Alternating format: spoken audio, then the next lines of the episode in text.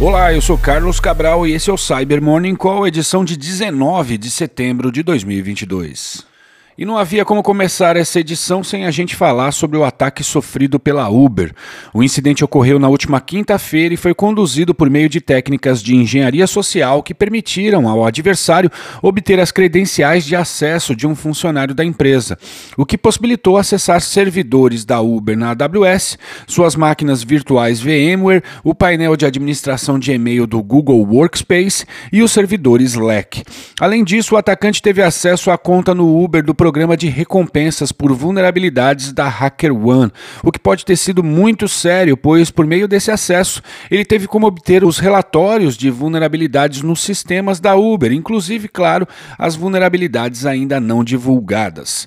Houve inclusive o compartilhamento de prints de tela dos sistemas internos, o que sugere que o adversário teve acesso total a múltiplos sistemas críticos da empresa. Segundo a apuração da Blipping Computer, algo determinante para que o ataque desse certo foi o uso da técnica de MFA fatigue, em que um pedido de autorização do segundo fator de autenticação é enviado múltiplas vezes ao usuário de modo a incomodá-lo ao ponto de que ele seja vencido pelo cansaço e aprove a solicitação. Isso tem acontecido com frequência e já foi documentado em ataques recentes, sobretudo os conduzidos por afiliados do recém-desmantelado grupo Lapsus.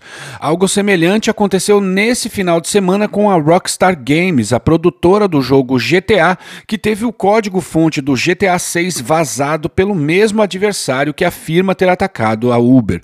Duas formas de mitigar ataques de MFA fatigue são limitando a quantidade de notificações para um pedido de código de autenticação multifator em uma determinada janela de tempo e instruindo os usuários a alertarem as áreas de suporte no caso de notificações suspeitas.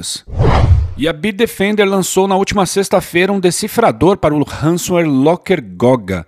Essa ameaça iniciou suas atividades em janeiro de 2019 e teve dentre os seus alvos empresas como a companhia francesa de engenharia Altran Technologies e a norueguesa de produção de alumínio Norsk Hydro. A ferramenta está disponível para download gratuito nos servidores da Bitdefender, bem como um guia com instruções sobre como usá-la. A Bitdefender afirma que o decifrador foi desenvolvido em cooperação com a Europol, o projeto No More Ransom, o Ministério Público e a Polícia de Zurique. E o pessoal da Sequoia afirmou ter encontrado evidências de um vínculo entre a operação do serviço de malware Paper Install chamado Private Loader e outro serviço de Paper Install chamado Rusky, o qual vem sendo negociado em fóruns do underground de língua russa e em canais do Telegram desde o ano passado. Paper Install é um modelo de serviço no qual um comprador paga pela instalação bem-sucedida de um software. Nesse caso, o cliente estaria usando o serviço para instalação de malware.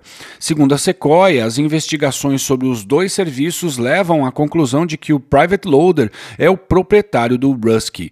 Os adversários vendem pacotes de até mil instalações em sistemas infectados ao redor do mundo, e o primeiro contato com as máquinas das vítimas se dá por meio de sites que fornecem softwares pirateados e que são preparados para aparecer dentre os primeiros resultados dos mecanismos de busca. Dentre as famílias de malware mais comuns propagadas por meio do Private Loader e do Rusky estão os Steelers, como o Redline, o Raccoon e o Vidar, dentre outros.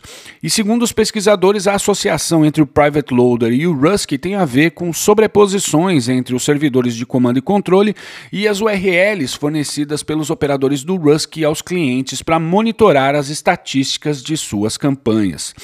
Outras associações foram feitas após a observação de referências ao nome Rusky em amostras de botnet do Private Loader e o fato de ambos os adversários terem iniciado suas operações em maio de 2021. E a gente encerra falando da descoberta de que o Google Chrome e outros navegadores baseados nele, como o Microsoft Edge, os quais possuem o recurso de verificação ortográfica ativado, estão enviando dados sensíveis digitados em formulários para a nuvem.